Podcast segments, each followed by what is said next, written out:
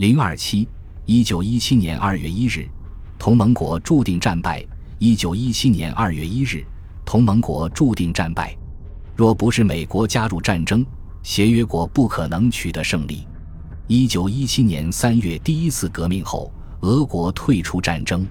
同年夏天，法国军队士气严重低迷，同盟国也不可能赢得战争，因为他们已经完全身心俱疲。